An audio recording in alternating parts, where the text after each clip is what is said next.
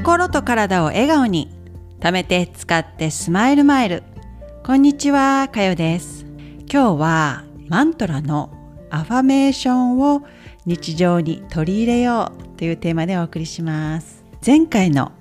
エピソードで自分が出した言葉を自分の耳で聞くことが大事だというふうにお伝えしたいんですが、え、このマントラのアファメーション。日本語ではマントラは真言という意味で古代インドで使われていたサンスクリット語でマンはハート心という意味トラは解放や拡張という意味になるんですねもともと短い言葉を組み合わせて言うことでバイブレーションを体に感じさせることで心やマインドが落ち着くということで、古くから使われています。最近では、マントラ、やはりね、あの理解できない言葉がやっぱ多いですよね。言葉だけでなく音を出すだけでもいいんですが意味がねやっぱりわからないと自分の中で理解できない言葉を言ってもね、えー、それをどのようにこの日常の生活の中に取り入れていけるのかわからないですよね。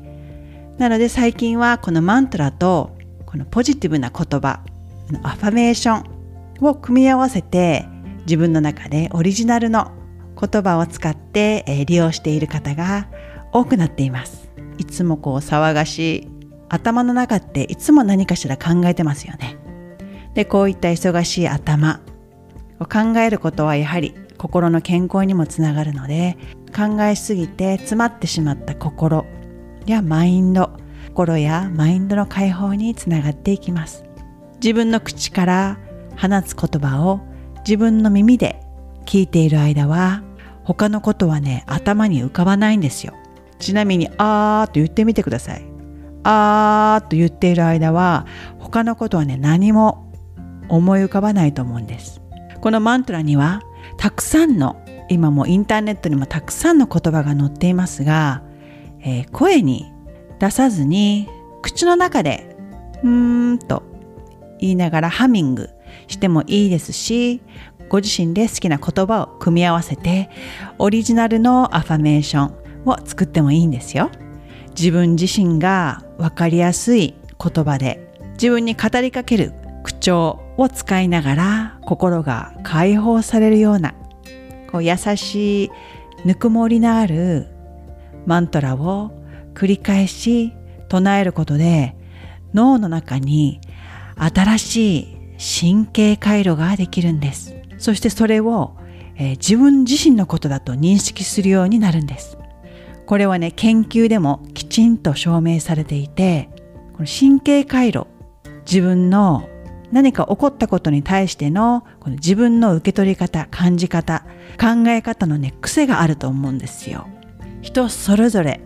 受け取り方が違いますよね。これはやはり脳のこの神経回路の反応の仕方が人それぞれ違うんですよ。自分の経験だったり学んだことそういったものが基本になって受け取り方がやはり違ってきます。そういった脳の癖ここをねこのマントラやアファメーションを唱えることで脳を鍛えることができて自分のこの思考パターンを変える働きがあるんです。このマントラアファメーションだけでなく、ヨガのポーズ、そして呼吸法、瞑想など、日々の生活の中に取り入れて、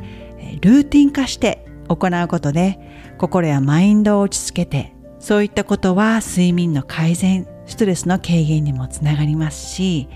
血圧の低下やうつの症状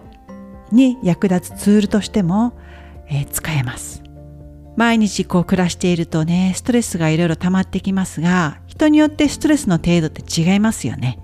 でもこの体にはある程度のストレスは必要なんですが、この扱い方、そして発散方法がわからないと、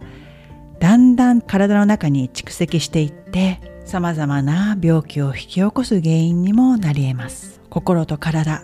そして体と心。のつながりを強化すると自己調整能力が高まって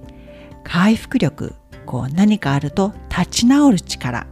が向上してきますちょっとやそっとじゃくじけにくくなる脳を作ることができるんですね。物事に対して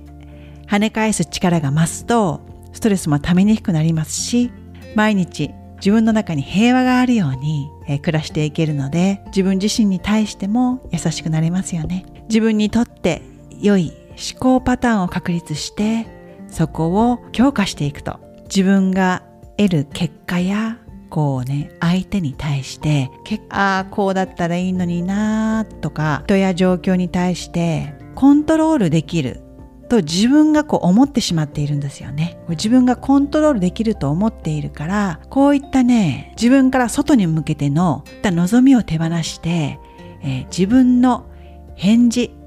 や言葉、こう受け取り方ですね。その時に自分がコントロールできることにもっとフォーカスすることができるようになります。心が変われば行動が変わる。行動が変われば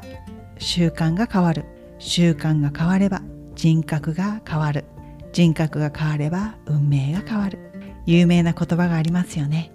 えー、こういった、えー、考え方の癖このいつも自分が考えてネガティブ思考の方とかいつも考えすぎちゃうと思うんですよ物事に対して。なので、えー、自分ご自身で好きな言葉を作って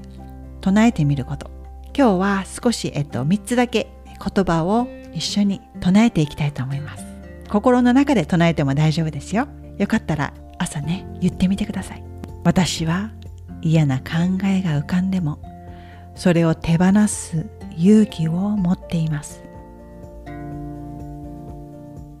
自分の思考が未来を作り出す。今目の前で起きている状況は変えられないけど受け取り方はいくらでも変えられる。まだまだたくさんのアファメーションがありますが少しずつご紹介していけたらなと思っています。最後まで聞いていただきありがとうございました。それではまた次回に。チャオ。Bye.